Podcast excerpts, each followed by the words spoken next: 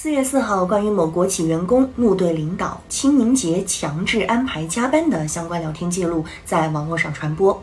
五号，中国电子科技集团有限公司表示，网传微信群聊天记录所涉单位和人员非集团公司所属成员单位和员工。尽管如此，员工对领导作为这一事件的主体事实并非不存在，只不过有待于具体单位来认领。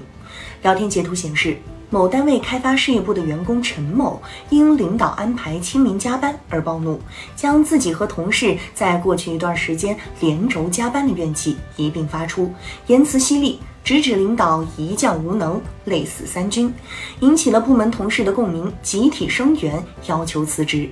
此后，该公司领导作出安抚。期间，有人向陈姓员工表示，刚刚决定了，所有上个月加班超过四十八小时的，四月五号都带薪休假一天。你太牛了，为多少人争取到了一天的带薪休假？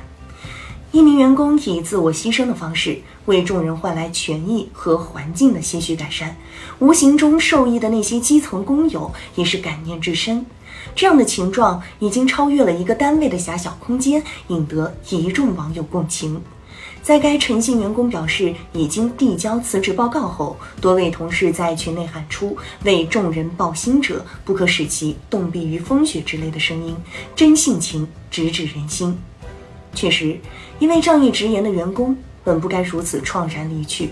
不必说，这样的员工不仅不是一个单位的刺头，反而是一个单位的。宝贵财富，单就事件处置的公平性而言，它也不该成为一种必须付出的代价。当然，现在看来，他的离去带有自主辞职的性质，但这一过程中，他也关心过公司怎么处理他的问题，这似乎说明他本来是有意留下的。那么，究竟是情势所迫不得不走，还是自己已经看不上这里的环境，执意要走？这是一个问题。更为重要的是，在一个公司的加班机制已经闹到基层员工拍案而起的地步后，涉事员工的具体命运，一个公司的具体问题都不该被含糊、被搁置。换言之，这起事件不能止于充满悲情的个体英雄主义叙事层面，更应对其间的涉法问题进一步厘清，并在法治框架内一一亮出来。如此，某一位员工的抗争才更有意义。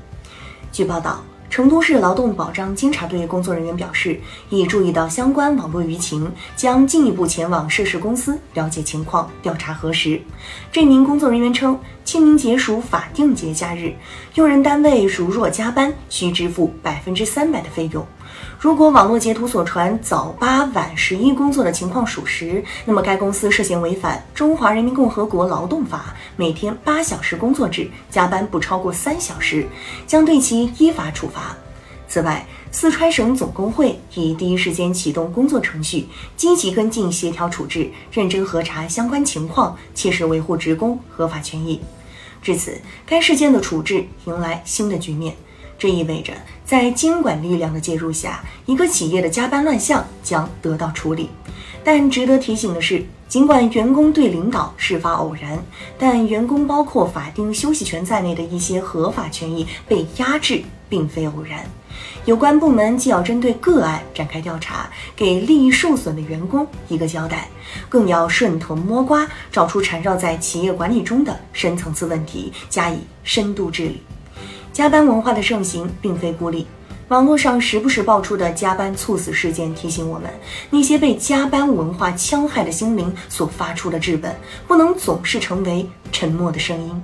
将此事作为一个典型样本，举一反三，重拳出击，彻底荡涤恶性加班风气，为所有的打工人营造一个和谐舒适的生产工作环境，至关重要，迫在眉睫。